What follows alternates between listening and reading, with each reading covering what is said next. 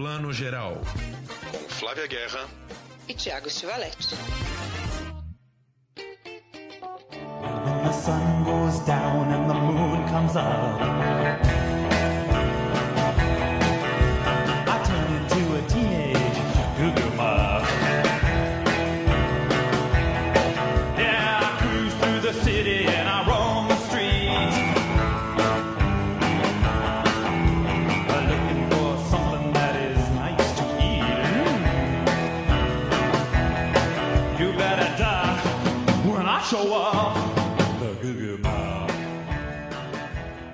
Bom dia, boa tarde, boa noite para você que está escutando o Plano Geral, seu podcast de cinema, streaming, séries de TV, tudo que a gente vê por aí dentro e fora de casa.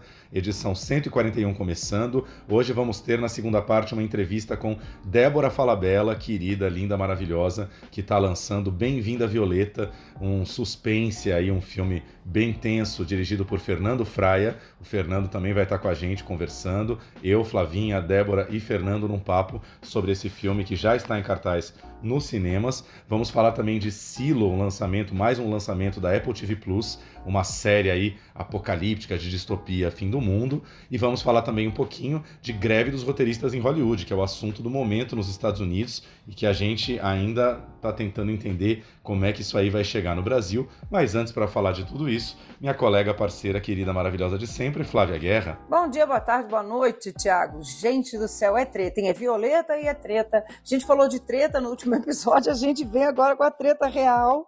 Essa treta tinha sido maravilhosa lá em 2007, maravilhosa dramaticamente falando. Agora a gente vai revitalizar, né? Vamos atualizar tudo isso e vamos embora, né? Que tá dramático, né? Esse cenário. E se vocês querem treta na ficção, vejam a edição 140. Na edição 141 vai ser treta na vida real. Aliás, meu querido irmão Matheus Tivaletti, que está morando nos Estados Unidos e agora está com inglês perfeito, lindo, maravilhoso, ele confirmou que realmente beef é treta em inglês. Eu nunca, eu nunca tinha visto, ouvido falar, né? Não sei, assim, filme, não lembro de alguém falar a palavra beef como treta, mas enfim, a tradução da Netflix foi literal mesmo, não foi uma invenção para o Brasil. Beef nos Estados Unidos é treta. Gente, eu amei isso aí. Você sabe que eu fui. E, e, assim, tem os posters, até o da nossa edição, a foto, tem lá uns bifinhos, né? Uns steaks, né? Que na verdade nos Estados Unidos, o bife que a gente pede né, no restaurante para comer, e, e, na Inglaterra, enfim, também, é steak, né? Agora, o bife a gente sabe que é tipo a carne, né? A carne, né? Tipo, a carne. Você não chega e também pede, né? Ah, eu quero uma carne no restaurante. Aí você tem que pedir um, sei lá, um filé. Um... Agora, esse bife como, como, não é? Olha, pra, aí eu fiquei pensando, será que é por isso que a gente dá um bife no outro, né? Que a gente às vezes aqui dá um tapa na pessoa e fala, te dei um bife. Vai ver que vem daí, vai ver que vem. Vamos aí, aula de linguística, vamos chamar a galera. Mas vamos falar um pouquinho então dessa treta nos Estados Unidos, né? Os, os roteiristas já estão paralisando, né? Quer dizer, a greve geral dos roteiristas está começando mais uma vez. Né? Teve uma grande greve, a maior de todas, foi em 1988. Em 2007 teve uma ali que durou 100 dias, né? um pouquinho mais de três meses. Algumas pessoas vão se recordar. Eu lembro dela como se fosse hoje, né? mas se você pensar, já tem 16 anos essa greve aí. Mas enfim, os roteiristas estão muito descontentes com a remuneração que eles estão recebendo e o trabalho deles que só aumenta. Lembrando que nos Estados Unidos é engraçado, né, Flávia? Me diz qual é a percepção que você tem. Mas no Brasil eu não tenho essa percepção de que lá é, os roteiristas desses profissionais de série e filme mesmo, eles são inclusive chamados para trabalhar em loco durante as filmagens, para mudar textos e diálogos e coisas durante as filmagens, ou seja, é um trabalho meio que não termina, só termina quando o filme vai para a montagem, ou seja, é um trabalho imenso pelo qual eles estavam se sentindo cada vez menos remunerados e valorizados, né? Pois é, e olha que mesmo na montagem, às vezes se vão entrar com um off, um voice-over, uma voz para resolver alguma coisa, que às vezes acontece, né? Às vezes chamam o roteirista também para criar lá um off, um, um, fluxo de pensamento de um personagem, né? É um trabalho que nunca acaba mesmo, como você falou. E, e é incrível, né? Porque você tem. Quem é que dizia isso, Thiago? Godard? Algum desses mestres, existem três filmes, né? O que você escreve, o que você filma e o que você monta.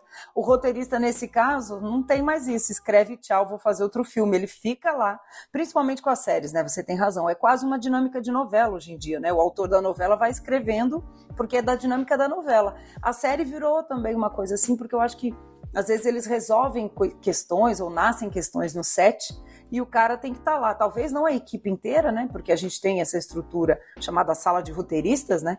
Que, que bola toda a estrutura grande, mas talvez o chefe de roteiro tenha que ficar mais mesmo ali, até em loco, que é louco, né? Pois é, na verdade já estavam rolando muitas mesas de negociação aí, principalmente entre as grandes plataformas de streaming, Netflix, Disney Plus, Max, né, antiga HBO Max, é, com a, o WG, WGA, né, que é o Writers Guild Association, o sindicato dos roteiristas, para chegar a um acordo. Dizem as plataformas que ofereceram aí substanciais aumentos é, não sabemos se é verdade, mas enfim, não, não se chegou a um acordo e as coisas estão paralisando, né? Já sabemos, por exemplo, tem o filme Blade, lembra do Blade, aquele filme dos, do caça-vampiros lá, estrelado pelo Wesley Snipes? É, um remake estava sendo planejado agora é, com o Mahershala Ali, né, ator que a gente adora aí do Moonlight, tá no Green Book também, filme que ganhou o Oscar. Esse filme, por exemplo, já foi congelado. A televisão está em pânico nos Estados Unidos, porque um dos digamos assim, que um dos corações do entretenimento da TV americana são os late shows, né? Os talk shows de entrevista noturnos, que não são apenas talk shows, né? É, misturam muito entretenimento e tem um primeiro bloco ali inteiro escrito por roteiristas, de piada, com muito humor, falando das notícias do dia e tal. Os late shows já estão paralisando, late shows como o do Jimmy Kimmel estão entrando em reprise por falta de roteirista. Então, assim, tenho achado tudo muito interessante, porque assim, a gente, como esquerdão que a gente sempre é, né? Vamos morrer esquerdão defendendo um pouco a esquerda. Cara, a coisa tá chegando num, num momento insustentável, porque a, é, acho que todo mundo que acompanhou o crescimento do streaming, mesmo quem não liga pra economia, a gente não liga muito pra economia, não, não, não, né, não pensa muito em dinheiro. Mas você falava, nossa, é muita produção, né? A Netflix jorrando séries e filmes, aí vinha a Amazon com mais não sei quantas séries e filmes, e a Apple, e não sei o que, tipo 500 mil produções, e você falando, gente, mas assim, tem dinheiro para tudo isso? Ok, são empresas bilionárias, mas é, era muita coisa sendo produzida, né? A Apple, uma série por semana semana. Séries são investimentos caríssimos. Netflix compra coisa do mundo inteiro, produz nos Estados Unidos. E aí você fala, tá, mas como é que isso está se pagando, né? Estava se pagando porque existia uma, uma menor remuneração, existe uma menor remuneração de muita gente envolvida, né? O famoso neoliberalismo em que a galera piã que trabalha ali está ganhando menos do que, do que deveria, né? É, e a questão que eu acho não é nem o, o, o trabalho em si, né? Eles estão brigando muito também pela questão de direitos autorais depois que a obra é vendida, revendida. Cara, aí realmente é uma complicação. A gente está num mundo de multi, ultra milhões de plataformas. Calcular isso é complicado, né? Eu acho que os músicos conseguiram, estão conseguindo organizar mais né, essas vendas e como é que funciona. No audiovisual a gente ainda não chegou lá, né? E, e, por exemplo, só uma parte aqui, o profissional ele é um prestador de serviço, né? Mas não tem esse direito de autoria. Então eu não sei como é que fica. Aqui no Brasil, por exemplo, as produtoras que produzem séries para os streamings, elas não assinam como produtoras. Por exemplo, vai fazer uma série para Netflix ou para HBO brasileira original. Essa produtora, ela é prestadora de serviço para Netflix. Os direitos são da Netflix. E aí, como é que fica o direito do roteirista dentro disso, né? Em Hollywood é todo esse embrólio. Mas sem eles, né, gente? Não existe, não começa nada. Sem todo mundo, é coletivo, mas é a gente tanto bateu nisso, né, Tiago, quando começou esse boom das séries aqui também no Brasil, que é precisamos trabalhar os roteiros, precisamos formar roteiristas, porque é essencial, né? Isso que você está dizendo, até talk show. Você que é roteirista, você sabe muito bem que sem roteiro, a TV de entretenimento já não existe, né? Já não existe. As pessoas às vezes nem sabem muito, né? Porque assim, é, programa de variedades, por exemplo, você vê, vê lá o apresentador falando e tal, você acha que é uma coisa super espontânea. Tudo é roteirizado, né? Tente colocar qualquer ser humano na frente de uma câmera para apresentar um programa de uma hora sem nada preparado, não dá, quer dizer, vai ficar uma coisa completamente amadora, né? A coisa tem que ter um caminho traçado ali. Mas você tocou num ponto, Flavinha, que é isso, assim, a coisa mudou muito com a internet e com o streaming. Então, assim, antigamente, por exemplo, numa Rede Globo, até isso eu vivi um pouco no vídeo show. Você tinha programas dentro da televisão que passavam na TV, portanto o roteirista era contratado, ganhava o seu salário. E se aquele programa é, passasse no exterior, por exemplo, coisas da Globo que passavam em Portugal, quando o vídeo show passava em Portugal, nós roteiristas tínhamos direito a uma micro remuneração. Era mini, mas caía ali na nossa conta, ó, seus royalties pelo programa ter passado em Portugal e não apenas no Brasil. Na TV americana, provavelmente isso acontecia também, né? Então, uma série da ABC, né? Uma série como Friends era exportada. Cara, esses roteiristas deviam ganhar mil royalties porque Friends estava passando no canal Sony no mundo inteiro e tal. Hoje em dia você tem uma Netflix da vida que ela já está na internet, ela já é no streaming, ela extrai uma série já simultaneamente em todos os países. E o que aconteceu é que os roteiristas estavam ganhando é, pela feitura daquela obra e não mais nenhum tipo de remuneração com a veiculação depois, sendo que as séries ficam lá durante muitos e muitos anos. Né? Uma série como Stranger Things é vista por adolescentes ao longo de muitos anos, ela não é vista só quando ela, ela estreia. Né? E aí, como é que ficam os roteiristas nisso? É justo eles não ganharem, eles e qualquer outra pessoa da equipe, não ganharem mais nada enquanto a Netflix está ali com um catálogo gordo durante décadas, né? Aquele catálogo tá lá, permanente para Netflix, rendendo dividendos para ela, né? É muito complicado. É muito complicado. Na verdade, o que eu acho que está complicado é que existia esse direito adquirido. Pelo menos em Hollywood, né? O Brasil é aquele país e outros mercados né, mais incipientes aí, nesse sentido, pensando em TV e todo, né? Não necessariamente no talento dos roteiristas, pensando no mercado. Que a gente nem chegou nesse ponto né? E aí, quando quando estava né, começando a organizar mais esse meio, vem essa crise. E os americanos, no caso, é um direito adquirido deles. Como você falou, eles ganhavam. E agora? Que deixaram. Como é que vai reorganizar essa casa? Porque a mídia já é digital, já é toda, né? Tá em todos os lugares ao mesmo tempo. Realmente e essa greve eu acho que ela é interessante, porque só com uma paralisação para falar, ó, vamos parar, sentar à mesa, discutir. Essa, outra, essa última, né, de 2007, cara, ela durou 100 dias. 100 dias você fala, ah, não foi tanto. Ela só acabou na véspera do Oscar, né, 2000 e, eh, foi assim, fevereiro, ela começou em novembro, terminou em fevereiro de 2008. Gente, imagina isso. Até o Oscar precisa, até não, principalmente de bons roteiristas. Sem bom roteirista não tem cerimônia do Oscar, gente. Então... Foi um prejuízo na época de 2 bilhões de dólares. Pense que não é pouca coisa, né? É bastante coisa. Mas é isso, quer dizer, agora a coisa tá assim, é, as séries estão tudo, cada uma tá num estágio, né? Por exemplo, Os Anéis de Poder lá, a grande série da Amazon, baseada no Tolkien, né? Ia começar é, uma nova escritura de temporada agora para maio, junho vai dar uma parada, vai adiar já, enfim, o mesmo adiamento que as séries tiveram um pouco na pandemia, talvez agora role por causa da, da, greve dos roteiristas, né? A prima dessa série, né, a prima distante, House of Dragon, né, a Casa do Dragão da HBO, essa deu um pouquinho mais de sorte, assim, pegou, pegou agora a greve no momento em que o roteiro já estava pronto, só que o que, que acontece? É, esses roteiros vão para filmagem, teria um roteirista ali adaptando e mudando coisas, não vai ter, ou seja, o sindicato estabelece que ninguém pode mexer nesse roteiro que estava pronto, o que implica muitas dores de cabeça para os produtores, né? Porque não é assim que funciona, mas vão ter que filmar do jeito que já está escrito.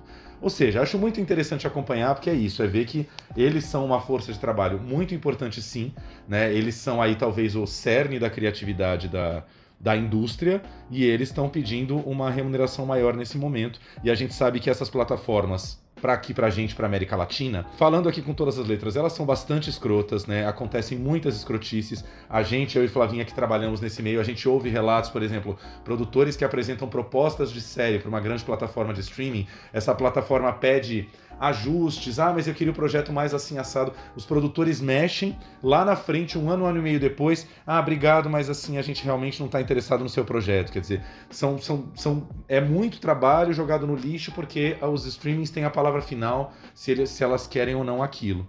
E vou contar um, um caso rápido aqui vai ser uma coisa meio Nelson Rubens, meio Sônia Abrão, porque obviamente eu não vou dar fontes aqui. Mas recentemente eu conversei com um ator amigo nosso que ele é protagonista de uma série numa, numa plataforma de streaming, bem Nelson Rubens, tá, gente? Não vou, não vou poder falar nomes nenhum para não, não implicar a pessoa. Mas ele me falou o seguinte: ele é protagonista dessa série, essa série tem temporadas, ele trabalha de forma intermitente. Quando tem essa temporada, ele faz, né? Quando não tem, ele tá, digamos assim, na geladeira. É, a plataforma de streaming é, não paga nada para ele enquanto ele não está trabalhando, só que ele tem, como é que diz isso? Ele, a, a, plataforma tem o passe dele, quer dizer, ele é meio que impedido de fazer outras séries porque ele é o protagonista dessa temporada, mas ele não ganha por estar na geladeira, quer dizer, é esse tipo de coisa que o neoliberalismo coloca que é absolutamente revoltante, né? Desculpa, se você não está me pagando e eu tenho que pagar aluguel e tal eu tenho o direito de procurar outro trabalho enquanto eu não estou fazendo essa série. Não, não, você é nosso, sabe? Quer dizer, é uma injustiça absoluta, né? É. E aí a gente vai para o podcast de política e, e, direitos trabalhistas. É engraçado, mas tudo passa por aí, né? A gente está meio de, desmontando o romantismo, mas é, para vocês verem que está tudo envolvido, né? O Tiago falando disso, é, a gente pensa em como sempre foi assim, é uma questão de relação de poder.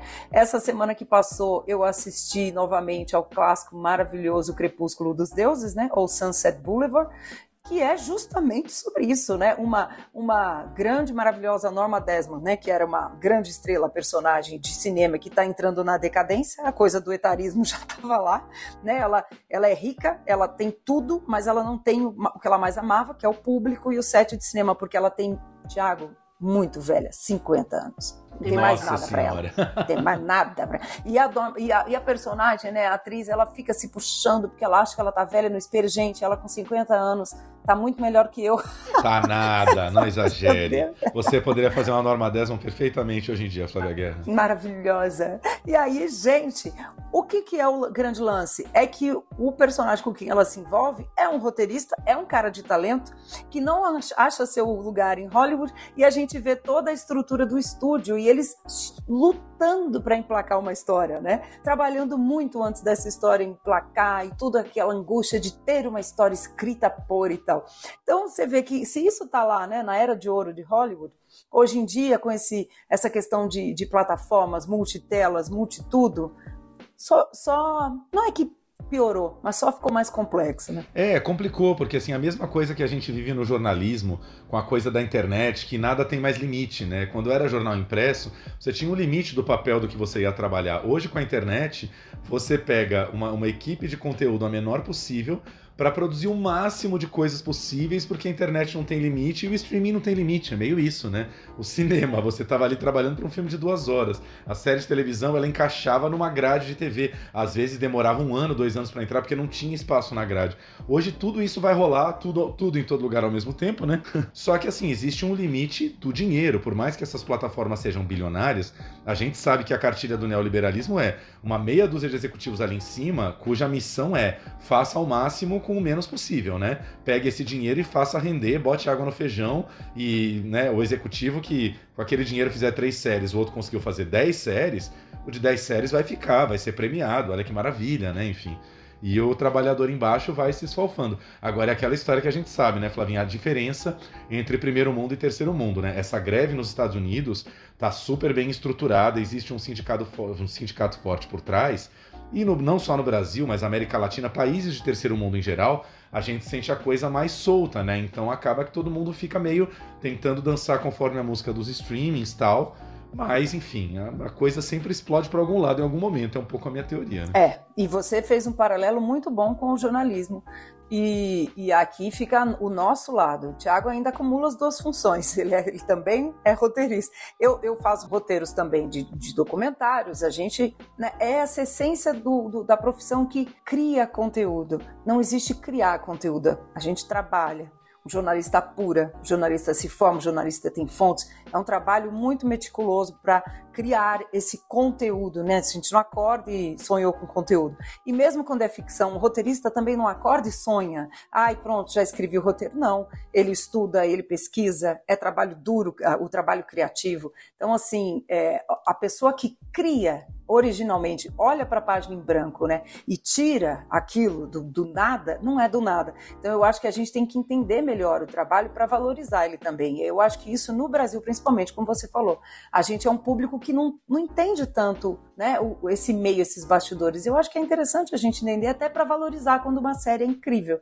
ou um programa é incrível. Por exemplo, o programa do, do Gregório Duvivier, programa incrível. O que o Duvivier fala é sempre maravilhoso, mas não é tudo do Duvivier. Ele é um cara também genial, inteligente, claro que ele trabalha também no roteiro, mas tem uma equipe apurando, indo atrás, o programa é impecável porque tem uma equipe que entrega também para ele todo esse trabalho. Então eu acho que a gente, quando entende isso, valoriza mais, né? Com certeza. Aliás, vou pegar esse seu gancho aqui bem lembrado, só dar o serviço. Greg News já tá com a nova temporada aí, né? Lançada, tá rolando a nova temporada de Greg News. A gente estava morrendo de saudade do Gregório e do seu humor implacável com a política do Brasil. E eu tava lendo aqui no release outro dia, o esquema é sempre o seguinte: sexta-feira entra na HBO Max, né? Porque é um produto HBO, mas segunda-feira sempre cai no YouTube também, né? Eu acho muito legal isso da HBO de, de entender que o Greg News é quase que um serviço de utilidade pública e colocar no YouTube também, né? Não apenas para assinantes da HBO. Dá uma prioridade para os assinantes, mas logo depois todo mundo pode ver, né? É isso aí. Eu, eu lembro que eu fiquei emocionada com, acho que foi o último Greg News, ou o Greg News logo após as eleições do ano passado, né? Que o roteiro foi escrito de uma maneira dramática, maravilhosa, que quando ele terminava, foi num crescente dramático digno de roteiro de ficção mesmo. Alguém escreveu isso, né? Tem uma equipe, tem ele, então vamos valorizar. E eu adoro. Fora que a informação com humor, eu acho que é uma combinação maravilhosa. Interrompemos nossa programação para pronunciamento oficial do Gregório do Vivia sobre o novo programa Meu Greg News Minha Vida. Vamos lá? Cadê o texto? Vai ter o teleprompter passando ali, não? Ô, gente, mas sem roteiro o que eu faço? Boa, apertou. Vai câmera, vai som. Esse ano foi um exercício diário da gente se perguntar: será que essa que esse falou foi só pra gente não perceber que ele fez No Brasil, como de costume, a coisa ficou ainda pior.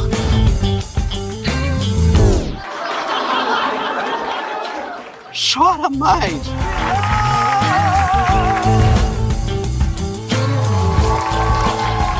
Faz comigo, ó.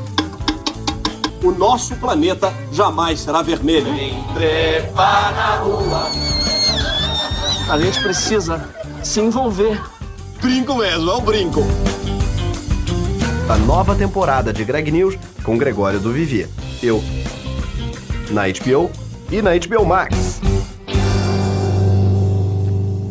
Voltando rapidinho à greve dos roteiristas, queria só contar duas, duas curiosidades. Estava conversando muito com o Chico essa semana, né?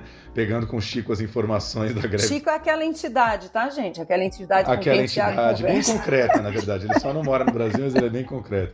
Não, ele estava lembrando que assim sempre tem aqueles casos curiosos de, de fura-greve, que às vezes a pessoa é fura-greve sem querer, né? E ele lembrou que nessa greve de 2007, o Daniel Craig estava fazendo né, a, a- eu não lembro agora qual é estúdio, mas estava preparando o 007 Quant- Quantum of Solace, que eu acho que, se não me engano, foi o segundo do Daniel Craig, né? O primeiro foi o Cassino Royale, esse era o segundo. E aí rolou a greve, tinha que paralisar ali a produção do, do, do, do James Bond. Começou a rolar exatamente isso que tá rolando com o Casa do Dragão. assim, o- é, ninguém podia mexer no roteiro enquanto estava sendo filmado. E aí o Daniel Craig falou em entrevistas que ele mesmo às vezes foi lá e ajustou um diálogo e acertou não sei o quê. E o Chico lembrou bem, né? Falou, nossa, imagina se isso fosse hoje. Na era do Twitter, assim, o Daniel Craig já ia ser cancelado como um grande fura-greve, né?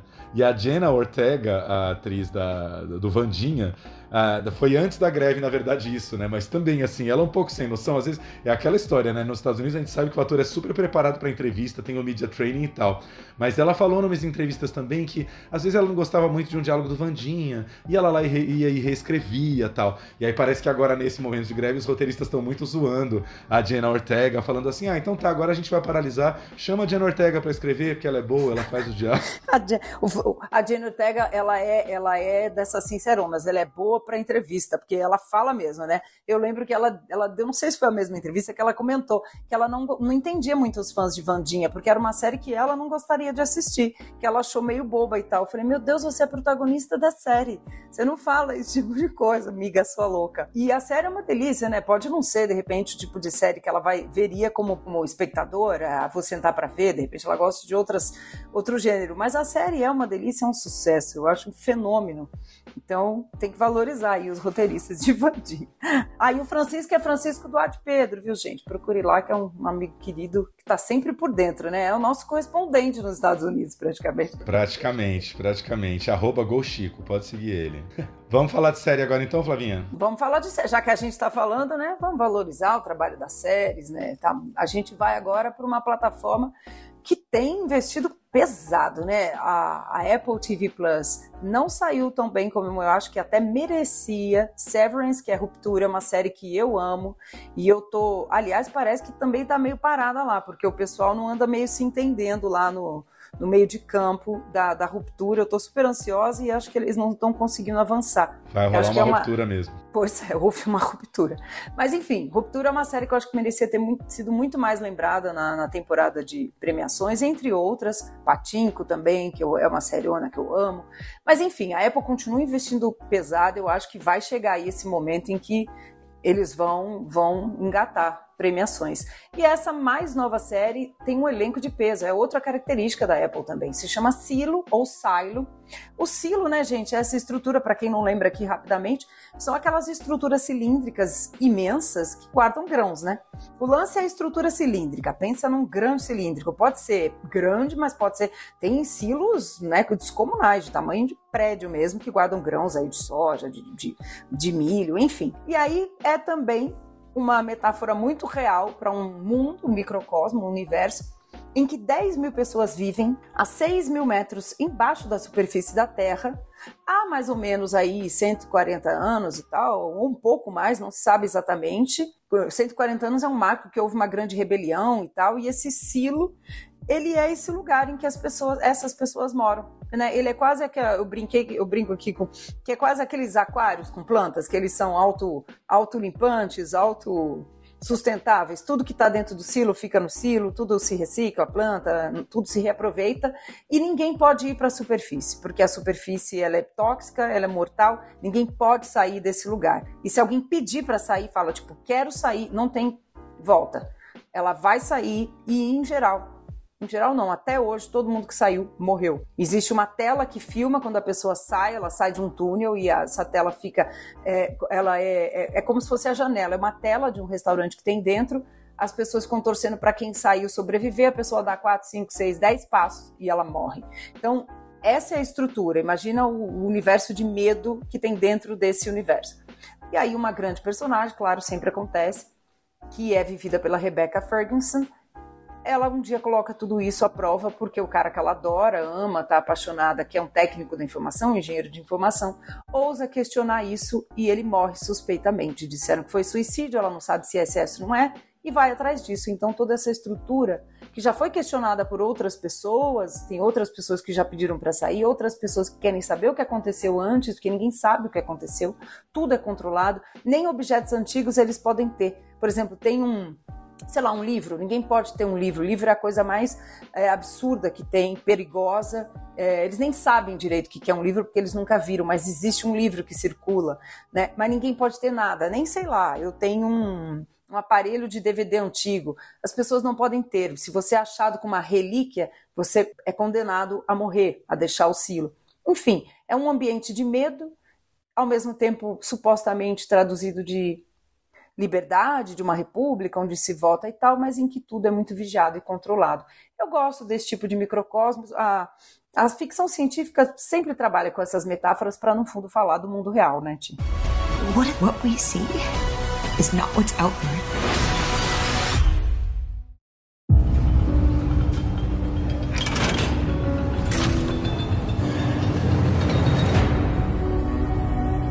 We do not know why we are here. We do not know who built the silo.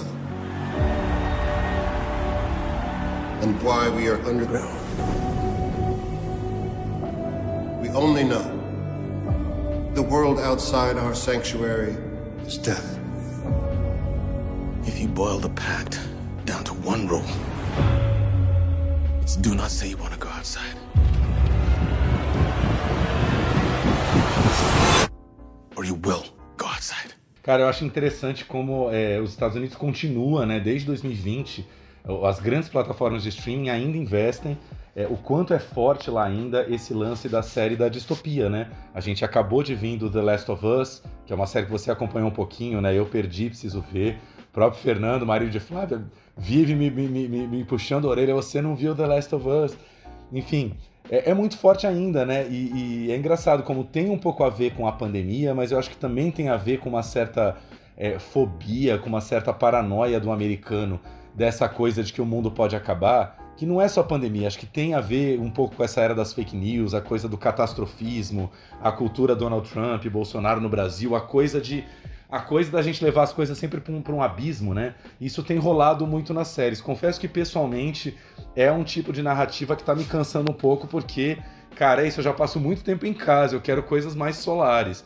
Mas é fato que uh, os roteiristas americanos, voltando aí sem falar da greve, eles ainda criam muito e, e, vão atrás, como você falou, né, dos grandes livros que contam isso para transformar em séries e sempre rende coisas muito interessantes, né? É, e, e essa, essa questão da, da, distopia também tem me cansado um pouco, eu concordo, nesse sentido de que a gente tá exausto, né? Assim, a gente queria coisas mais solares ou ou, enfim, aventuras ou dramas, histórias de amor e tal. É, o Silo é baseado numa trilogia que fez muito sucesso na literatura, né, que é do, do Hugh Howey, que também assina o, o roteiro, a criação, né? O, o Silo, a série é assinada por ele e, pelo, e, e, por, um, por um outro showrunner que é super festejado em Hollywood, premiado e tal. O que eu acho interessante da série em si, eu acho que isso funciona com o público em geral, é essa metáfora com o mundo real mais entremeada de sempre aventura, um thriller, né? As, as, pessoas gostam dessa coisa do thriller,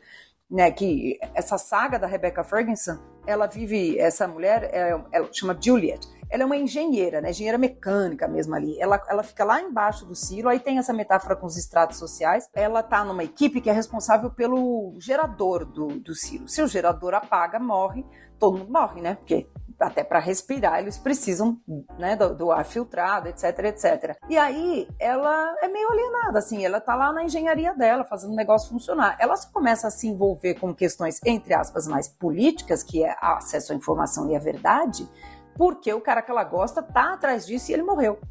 Então, assim, é interessante, né? Que isso é uma metáfora tão clara com o mundo, né? Às vezes você está numa profissão mais técnica e tal, está interessado em ficar com essas questões políticas, né? O tal do nem gosto de política. Então, só que aí isso vira um thriller, porque ela começa a ser perseguida, ela começa. É, ela não é uma personagem politizada. Isso eu acho muito engenhoso do, da trama. Né? Eles não pegam o cara que é o. queria ser o jornalista e nem existe o jornalismo lá, não por acaso. O jornalismo nem existe num mundo ditatorial. Não, e pelo que você fala, é uma série que acaba muito esbarrando nessa coisa das fake news, das, das mentiras, das narrativas construídas para uma sociedade ali, né? Em algum dado momento Flavinha já viu a série inteira. Em algum dado momento a gente vai entender que aquela narrativa orquestrada para a população que vivia ali ainda é um grande de um castelo de areia. Tem um pouco isso, né? Exatamente. E, e esse é o ponto, né? Eu acho isso uma, uma delícia, assim. O, o outro criador, que é o Graham Yost, que é criador do Justified, Irmãos de Guerra, ele é super premiado com Emmys por aí, ele, ele também comentou isso, assim, que a, a, primeira temporada, que é o primeiro dos livros, é todo esse questionamento. A segunda temporada, quem já leu o livro sabe que a trama vai avançar mais e a verdade sempre chega, né? Alguém insuportável, tipo um jornalista, não tem jornalista ali, mas é isso. Quem está envolvido com informação, quem, quem busca a história, quem quer contar a história, a verdade da história, essa questão da narrativa, a gente está aqui discutindo, né?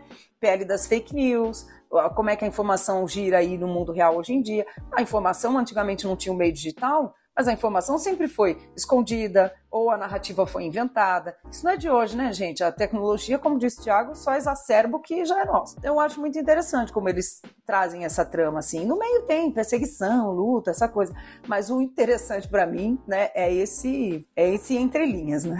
Eu adoro que a gente deixa muito claro o nosso que o nosso interesse é no drama, que perseguição, luta, essas coisas, a gente é velho, a gente já, não, já cansa um pouco. Né? Mas ela tem sido apontada, isso eu acho interessante. É difícil fazer isso, né? Falando aqui de trabalho de roteirista e de autor, né, que o cara que escreveu antes também já trouxe isso, que é você entremear um sci-fi com uma coisa que tem um quê de thriller e perseguição, né, mistério, com drama, entendeu? Com este questionamento e, e para mim o elenco ajuda muito, isso eu acho interessante. A Apple investe em elencos de peso, né, cara? Eu ia comentar isso, assim, te confesso aqui, só cá entre nós, que ninguém nos ouça, não, que a Rebecca, tá ouvindo, a Rebecca Ferguson não me coisa muito, assim, é uma atriz sueca, né, que tá bombando muito. Para mim falta, como diria a mamãe, assim, falta sal, pimenta, um molinho ali, falta muita coisa. Rebecca Ferguson, que no Duna faz a mãe do príncipe, ali do Timothée Chalamet, né? Aliás, Duna 2 teremos daqui a pouco, daqui a pouquinho não, né? Novembro, comecinho de novembro teremos Duna 2, tô ansiosi, ansiosíssimo porque eu amo Duna. Mas tem Tim Robbins, que, nossa, vamos lembrar, vamos parar um pouquinho, né, Flavinha, para lembrar no tempo que o cinema era grande, né? Um homem que fez o jogador de Robert Altman, que fez Roda da Fortuna dos Irmãos Coen, que fez The, Shawsh The Shawshank Redemption, Sonho de Liberdade, Shawshank Redemption, sobre meninos e lobos. Ele ganhou Oscar sobre Meninos e Lobos? Talvez, estou enganado. Mas se não ganhou, merecia, viu? Olha só, ele foi indicado como diretor em 96 por Os Últimos Passos de um Homem, né? Filme que deu o Oscar de atriz para Susan Sarandon. E depois ganhou de ator coadjuvante por Sobre Meninos e Lobos, que é talvez a maior obra-prima do Clint Eastwood. Ah, enfim, Tim Robbins é muita história e muita coisa, assim, né? Só de ver ele na, na série, eu vi aqui um pouquinho o começo da série, é, é maravilhoso. E ele cresce, né, Flavinho? Que nos primeiros episódios ele tá mais pianinho ali, obviamente ele vai crescer. Ele né? cresce. Agora, o, o, você imagina o quão grande foi a minha ansiedade, porque eu entrevistei o elenco, né? Aliás, a entrevista né, tá, tá em vídeo no Splash Wall, Wall Splash. A gente vai deixar o link na descrição do nosso episódio lá no nosso Instagram, Plano Geral, Underline Podcast. Eu entrevistei a Rebecca Ferguson e tal, mas falar com o Tim Robbins e, Tim Robbins e pensar, gente, eu tenho que ser inteligente aqui para esse homem, com esse currículo que o Thiago está falando, em quatro minutos, que essas entrevistas são telegráficas. Mas ele falou uma coisa muito interessante sobre o lugar que a gente se coloca né, na sociedade, o lugar de, de poder ou de conforto. Vamos ouvir rapidinho aqui o que, que ele fala. Uh, it depends on where you live in the silo. If you're in the upper regions and life is good for you, then you're okay with compliance to a narrative or an agenda. If you're one of the people that is uh, in the lower part of the silo or the down deep, as they call it, they feel differently about things like that and they have a different truth. And what I love about the story is that the truth that Juliet is pursuing Yeah. Uh, it comes from her heart. She wants to know who how the loved one died. She wants mm-hmm. to know if he was killed and who killed him. So it becomes a detective story, but it comes from the heart. Or you will go outside.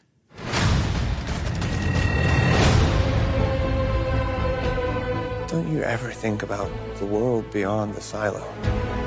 What if what we see is not what's out there? Down in mechanical, there's always someone who has a theory about the. And I need to find out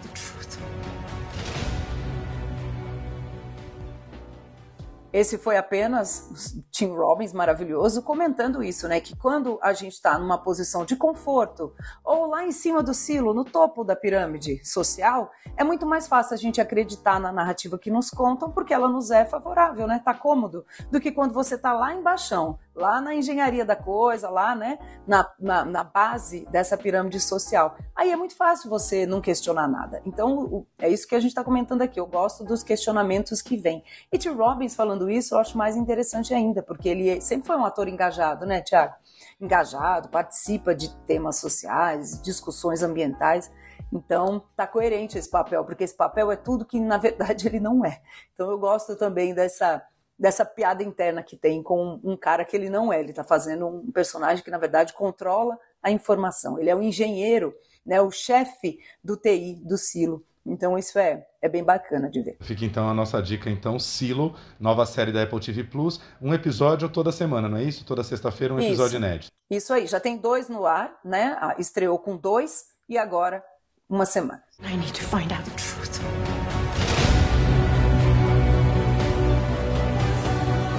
I found something that might hold the answers to a lot of questions. You have to stay quiet. And keep your head down.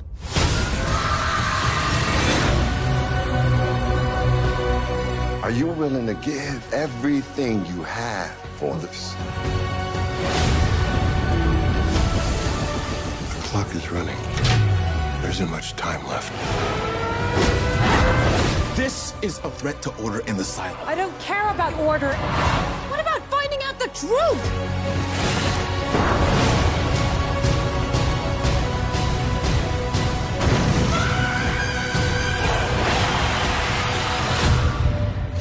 Some mysteries are best left unsolved. Ah, não tava na pauta, não sei, Flavinha. Ela ela não me mata mais quando eu falo isso, que ela já entendeu que é a minha praia um pouco, né? Estamos nesse momento de troca de novela das nove. Acabou finalmente Travessia, essa novela de Glória Pérez, que não tem como definir é, com outra palavra a não ser desastrosa. Foi um fracasso absoluto e retumbante. Glória se perdeu totalmente nessa novela.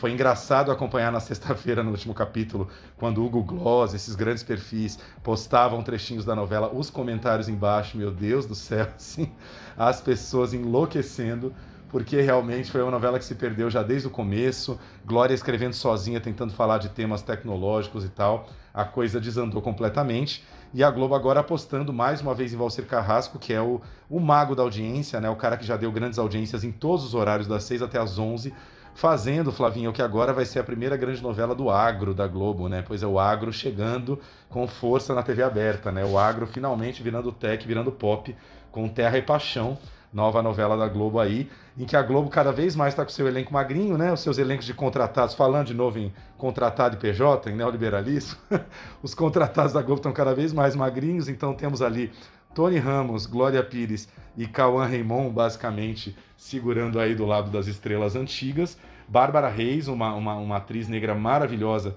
que estava em Todas as Flores, agora fazendo já sua primeira protagonista. Johnny Massaro, sempre querido, que a gente adora. E é interessante notar, sabemos pouca coisa da trama ainda. Nossa querida Débora Falabella, que vai falar com a gente daqui a pouco, também está no elenco. Tata Werneck, como sempre, né, fazendo seu personagem de comédia, que eu nunca gosto muito nas novelas. É sempre aquela coisa meio a piriguete, meio clichê.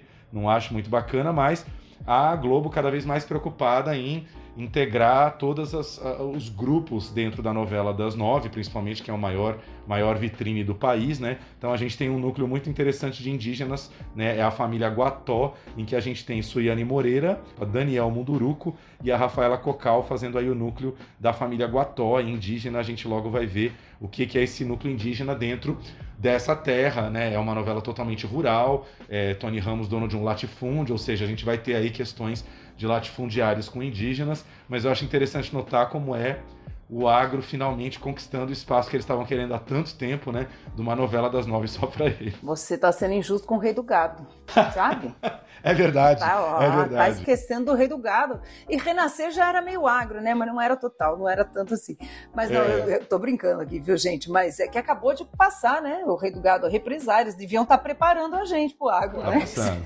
Tem razão, mas ó, pensa, o Rei do Gado 96, ou seja, lá se vão 27 anos, é. Tem jovem aí que já é pai, já é mãe que não viu o Rei do Gado no, no, no, ao vivo, né? quando ela passava né, novinha ali. Mas é, esse, nós estou brincando aqui, brincadeiras à parte.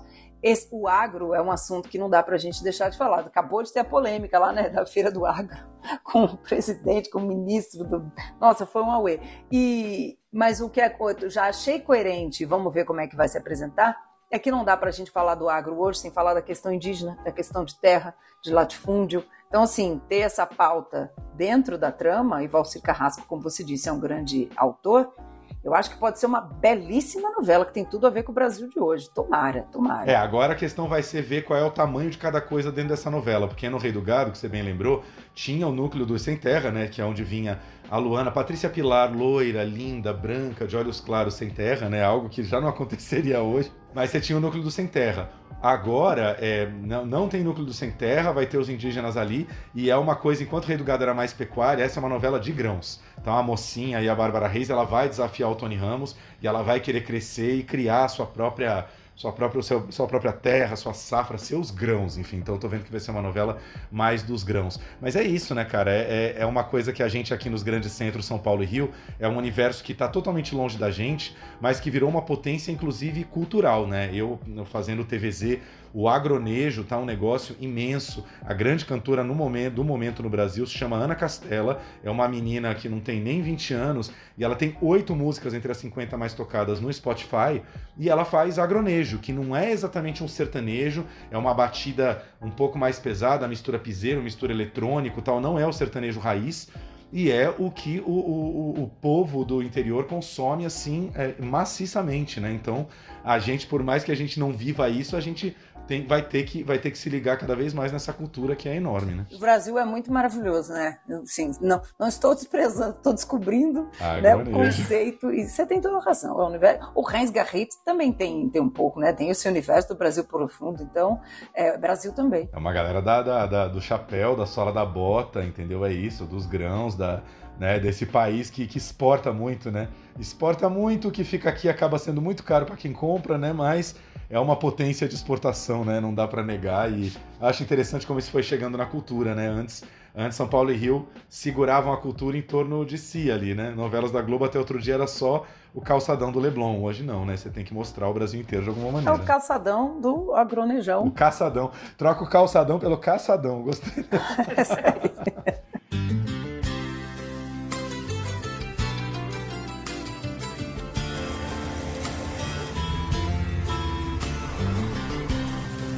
tudo que vocês estão vendo é meu. Quanto tempo o coração leva pra saber? Essa terra é preciosa, terra vermelha. Samuel morreu por essa terra. E o sinônimo de amar é sofrer. Eu confio em você. Proteja essas terras que são pro nosso filho. É por meu filho e justiça que eu quero ficar. Pode haver Você me ajudou e eu devo a minha vida do meu filho a você. Mas ouça, eu sei quem o seu pai é. Mas, sinceramente, você tem alguma coisa a ver com essa invasão e com a morte do marido dela? Eu? Eu quero aquelas terras porque elas me pertencem por direito. Eu não acho justo o que meu pai tá fazendo com ela, não. Eu não quero negociar. Eu vou plantar e eu vou crescer. E os grãos que eu produzir serão ainda melhores que os seus. O amor é feito de paixões e quando perde a razão. Nossa, pai, pegou uma birra dessa mulher, isso virou uma obsessão. Quem ama nunca sente medo de. Ninguém me enfrenta do jeito que você tá me enfrentando. Sinônimo de amor é amar. O amor é feito Toma de cuidado comigo. quando perde a razão. Não sabe quem vai Por matar. essa terra sagrada, eu vou ficar. De contar o seu segredo. E eu vou vencer. Sinônimo de amor é amar. É isso então, gente. Terra e Paixão a partir desta segunda-feira, nove e meia da noite na Globo, de segunda a sábado.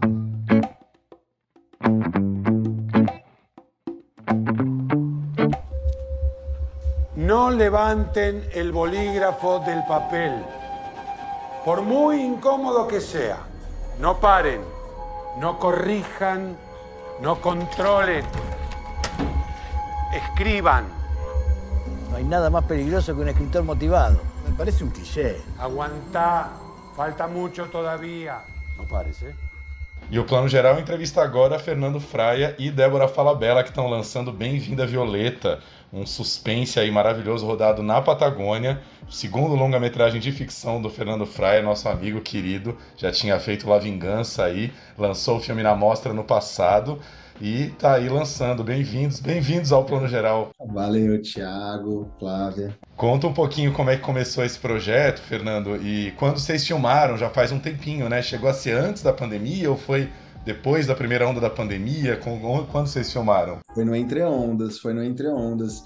O- os direitos do livro Cordilheira do Galera, eles pertenciam ao Rodrigo Teixeira. Fazia um tempo que eu estava cutucando o Rodrigo para ver se, se a gente conseguia fazer um projeto junto, se tinha algum livro lá que a gente conseguia que a gente conseguia trabalhar juntos e ele tinha outros projetos pro, pro, pro, pro, pro Cordilheira e aí num determinado momento acabou rolando da gente fazer. Isso foi em 2017. Eu comecei a escrever em 2017 e foram três anos, né, junto com a, com a Inês Bortagaray e, a gente acabou filmando em dezembro de 2020 no Entre Ondas.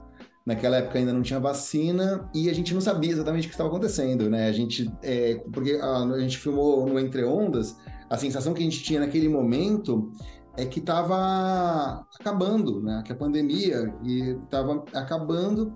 Mal, a gente mal sabia que em 2021 ia ter aquela onda gigante e muito, muito, muito maior. E acho que os projetos, os de audiovisual, nem tinham voltado, sabe? Os tinham ficado parados. Acho que a maioria não tinha voltado ainda, assim. Então foi um, foi delicado mesmo, assim, ter a coragem para para sair para filmar, né? É, o roteiro permitia, né? Sim. Pouca gente, todo mundo fechado numa casa, sem figurante, sem nada. A gente estava isoladíssimo, né? No meio da Cordilheira dos Andes.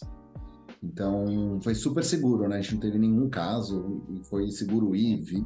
Foi uma aventura. É uma aventura, mas filmar, assim, apesar desse ambiente isolado que permitia, né, essa, esse ambiente seguro durante uma pandemia, eu, eu imagino que esse clima, tipo, de equipe isolada também era o mesmo equipe de equipe isolada do filme né? Então, como é que foi vocês construírem esse paralelismo, assim? Como é que foi, principalmente para você, Débora, né? Que é essa escritora que entra nessa espiral aí criativa e de loucura também. Não, e a gente fez uma preparação anterior toda por Zoom, né? A gente discutiu o roteiro, até as provas de figurino, coisa absurda de se fazer por Zoom. Eu fiz por Zoom. Pois é. É, e cheguei muito em cima da hora de filmar, assim. Acho que era o tempo só de fazer o teste de Covid, dar negativo, ter aquele tempo para. Mas tive pouco tempo para ensaio. E isso acabou me servindo muito, servindo a personagem e ao filme, porque a personagem também chega num lugar totalmente desconhecido, é, onde as pessoas já estão naquela residência. E, e, ela depois vai se familiarizando com aquilo e entrando na vida da, né, da, daquela entrando naquela rotina é, se identificando com aquilo assim. Mas é, estar também isolado foi muito muito bom. Primeiro que a gente se sentia seguro porque realmente teve uma hora ali que não tinha a, a cidade estava fechada. A gente vivia como os personagens, só que com uma equipe inteira de cinema que estava, apesar do medo, muito feliz de estar tá filmando, porque estava todo mundo nessa época parado de trabalho, é, tanto a equipe argentina quanto os atores que foram filmar, é, a parte pequena da equipe brasileira que foi para lá. Então foi, foi, acho que tudo se encaixando para que o ambiente favorecesse mesmo essa filmagem, né? Tanto o ambiente que se formou ali é, pessoalmente, que foi muito saudável, muito bom, como para o filme, para o próprio filme. A gente estava hospedado numa casa que era idêntica à locação. É, a gente ficou numa, numa, numa hosteria desativada chamada Petrel, e cujo projeto arquitetônico era idêntico a Kaiken, que era em Tolwyn, que era um pouco para cima. Era exatamente a mesma casa. A gente dormia Tinha. numa casa que era idêntica. Tinha um lago na frente, assim como a outra, então era muito parecido era mesmo. Parecido. Ô, Débora, no filme você faz aí a Ana que vai fazer esse esse workshop, essa oficina de literatura com o Holden, né? Personagem do Dario Grandinetti, para quem não lembra, um grande ator argentino aí do Fale com Ela, do Almodóvar, né? Muita gente lembra dele desse filme, Relatos Selvagens também. E aí, enfim, a, a Ana tá escrevendo essa personagem, a Violeta, e ela começa a mergulhar demais na Violeta, tanto que lá para a segunda metade do filme começam a chamar você de Violeta diretamente, né? E eu vi uma entrevista você falando que enfim, é um pouco o que, a, o que a Ana vive no filme é um pouco parecido com o trabalho de atriz, que tem essa coisa de mergulhar nos personagens. Eu queria saber se, se é, é fato ou fake, se é realidade ou ficção essa história de que às vezes as fronteiras se borram um pouco. Tem um momento, imagino que em teatro, talvez, em que em que essa proximidade com o personagem fica não perigosa, mas fica mais borrada mesmo. Isso acontece? Eu acho que isso acontece normalmente, naturalmente, assim, algo que a gente fica tentando dizer que a gente não mistura, mas não tem como, né? A gente passa, por exemplo, filmando, quando a gente está fazendo um filme, a gente filma o quê? 11, 10 horas por dia, e a gente está num corpo de outro personagem, né? Querendo ou não, é o nosso corpo, mas você está dando vida, você está falando outra língua, você está falando com outro sotaque, você está é, com outras roupas que não são as suas, mas você fica fazendo isso durante um mês, durante três, durante um ano, no caso de uma novela, não tem como isso não se borrar com a sua vida, né? Você vai trazer um pouco disso para sua vida. Claro que os dramas dessa personagem, da história, a gente tenta se afastar ao máximo para para isso não nos afetar tanto, né? Assim, nossa nossa saúde mental, assim, eu diria, mas não tem como não ser borrado. Acho que é até mais borrado no caso mesmo é, do trabalho do ator e da atriz.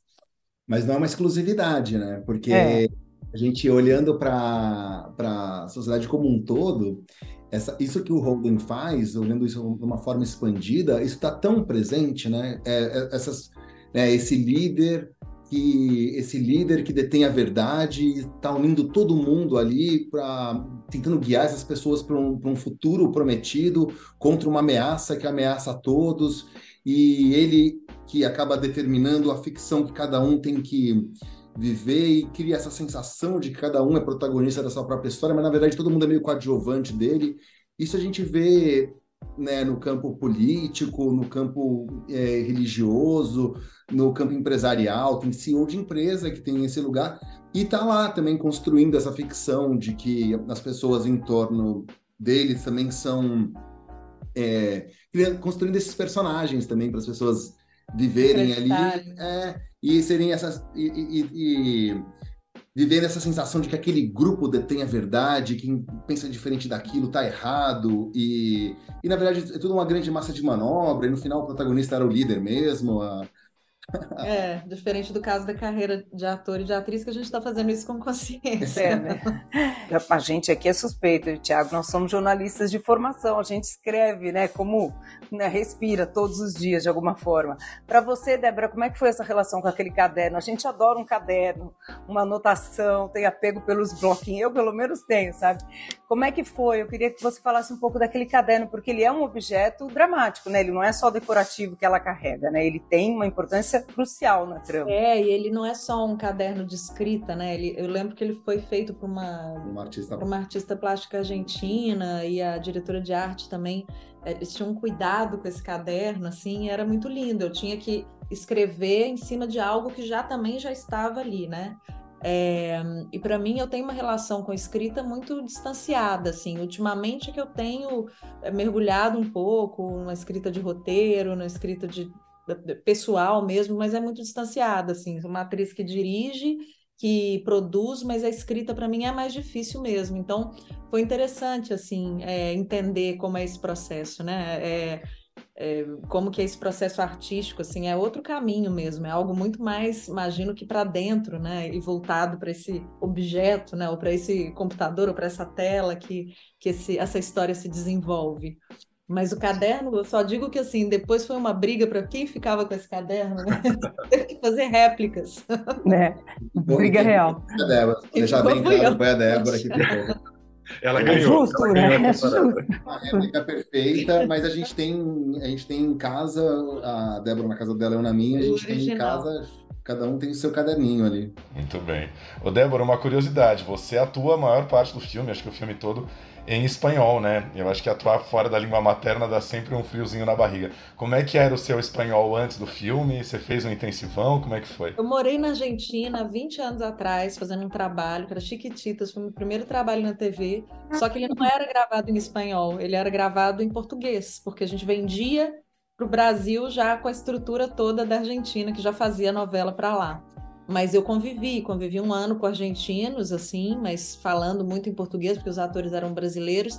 Mas eu perdi, porque não foi uma língua que eu continuei estudando. Mas tinha uma familiaridade com a sonoridade, com a maneira de falar.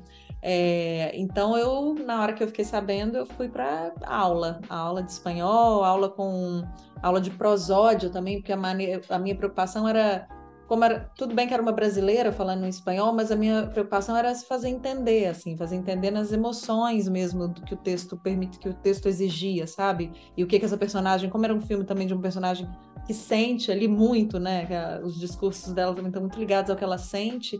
Eu ficava com essa sensação de, de ter que ser eficiente em passar o que, que essa personagem está sentindo através da língua. E acho que essa era a minha maior preocupação. Mas foi ótimo nessa altura da, da, da vida, assim, com 40 e poucos anos, falar, começar a fazer um filme em outra língua foi um desafio bom, assim, que um obstáculo que acabou, uma barreira que acabou libertando para essa personagem. Mas foi quanto tempo de aula, assim, um mesinho, menos? Ah, foi um mês, assim, e muito em cima do roteiro, né? Eu tenho preciso estar com isso decorado, assim, mais perfeitamente possível para eu conseguir na hora ter respiro para pensar em outra coisa. E eu, aliás, já emendando com isso, como é que foi essa interação? Porque o elenco também é uma pequena Babel, né? Tem inglês, tem a, o africano que também fala inglês, que tem que falar espanhol, a inglesa, o Dario, que é maravilhoso. Como é que vocês também encaixaram essas peças todas? É, a ideia do. Bom, tem uma questão prática, né? Que a gente estava no meio da pandemia então, e a Argentina foi o, o, último país do mundo, se não me engano, um dos últimos a abrir as fronteiras, né? Então a gente tinha que fazer com quem estava lá. A gente não podia é, entende, convidar um ator é, francês que estava na França, ele pegava um avião, pousava lá e fazia o filme, isso não existia. E então a gente fez uma pesquisa profunda de Nem brasileiros. Nem porque até brasileiros. gente era difícil ir, né? Assim, É. tinha, tinha um limite, né? Não dava pra É, a gente cruzou com uma, uma permissão oficial do, do. A gente cruzou com uma permissão oficial do. com, com um convite da província do- da- de Terra do Fogo.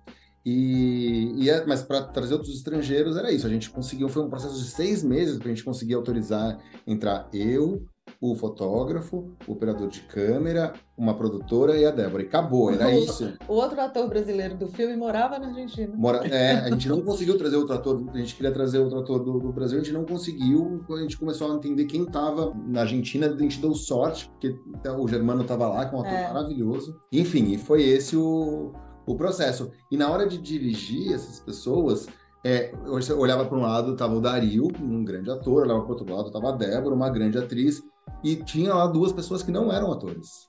A, a Jenny é uma cantora, já tinha feito um curta, o Fred é um bailarino, ele nunca tinha feito nada de audiovisual. E a Maria Cedo já era uma atriz, é, com uma carreira também Os bastante outros. estabelecida. Enfim, o, o, o, o Germán de Silva é um monstro também.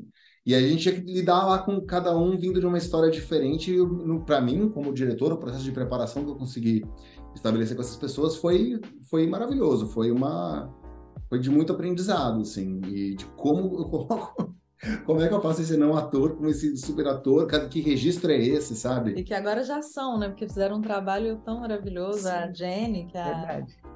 Atriz inglesa que fez, tão sens- sensacional também. Sim, sensacional. Eu acho que vocês estão super bem azeitados, né? Quer dizer, não, se- não se percebe na tela, mas é um filme da pandemia, né? É um filme todo rodeado pela, pelos, pelas limitações da pandemia um pouquinho, né? Sim, quase uma codireção. Isso fica no making off, né? A gente tá aguardando o making off. Não tinha making O off. make-off gravado do Zoom, né? Assim como É. Ô Débora, você, você tá em Terra e Paixão, que é a nova novela das nove aí que estreia segunda-feira que vem. Você não fazia, tava olhando aqui, você não fazia a novela desde 2017, né? A Força do Querer. É, como é que tá sendo essa volta? Porque assim, eu imagino que novela é um furacão na rotina, né? A sua rotina tá de um jeito, de repente. Como é que você tá esses dias? Tá vendo pouco o Fernando? Tá, como é que Ele tá? tá tendo que vir pra cá, pro Rio, pra, pra gente se encontrar. Eu não consigo ver meu filho em São Paulo direito, ele também tem que vir. Então, é assim, é uma maratona mesmo. Eu acho que daqui a pouco normaliza, né? O início de novela também é sempre mais puxado, porque tem que entregar ali uma quantidade de capítulos para a novela estrear. Eu estava morrendo de saudade de fazer, porque realmente é um trabalho que me- eu, eu tive um aprendizado muito grande fazendo novela. Você tem que se virar muito fazendo novela, né? Assim, você tem que um tempo voltado para isso, que é um, um super exercício, assim mesmo, de você resolver aquela cena, como você vai resolver aquela cena que às vezes no cinema você fica pensando nela um mês, você recebe um capítulo, na outra semana você está gravando, você grava ela em 15 minutos, né? Assim. Então é mesmo é, um super exercício, eu acho, assim, para ator. E eu tô achando super legal, só me assustei realmente com o ritmo. Porque eu tava desacostumada demais, assim, até essa decorar essa quantidade de texto, mas tô, tô animada mesmo, assim, é um super elenco. Posso voltar a fazer uma novela. Aí você tem Tony Ramos, Glória Pires, pô, aí sim, tô na novela feliz, tô bem animada. Débora, a gente tem que encerrar o nosso papo aqui, que tá uma delícia.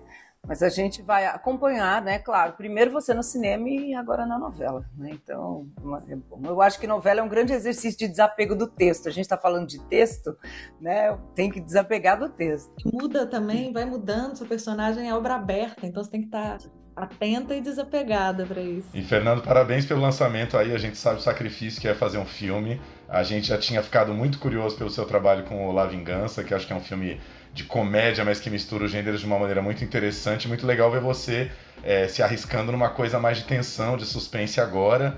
Então o próximo a gente quer, sei lá, ficção científica, um melodrama, outra brincadeira. Menino, o próximo é Chico Bento. O próximo é Chico É, Bento. infantil, é infantil, maravilhoso. Totalmente diferente do Bento. Toda a família. Então depois uma, está nos devendo uma ficção científica, depois, pronto. Fechado, fechado. Depois eu vou escrevendo. Pior que a gente até tem esse argumento. Olha, depois a gente vai querer saber. Obrigado, queridos. Boa sorte no lançamento aí de Bem-vindo à Violeta, gente.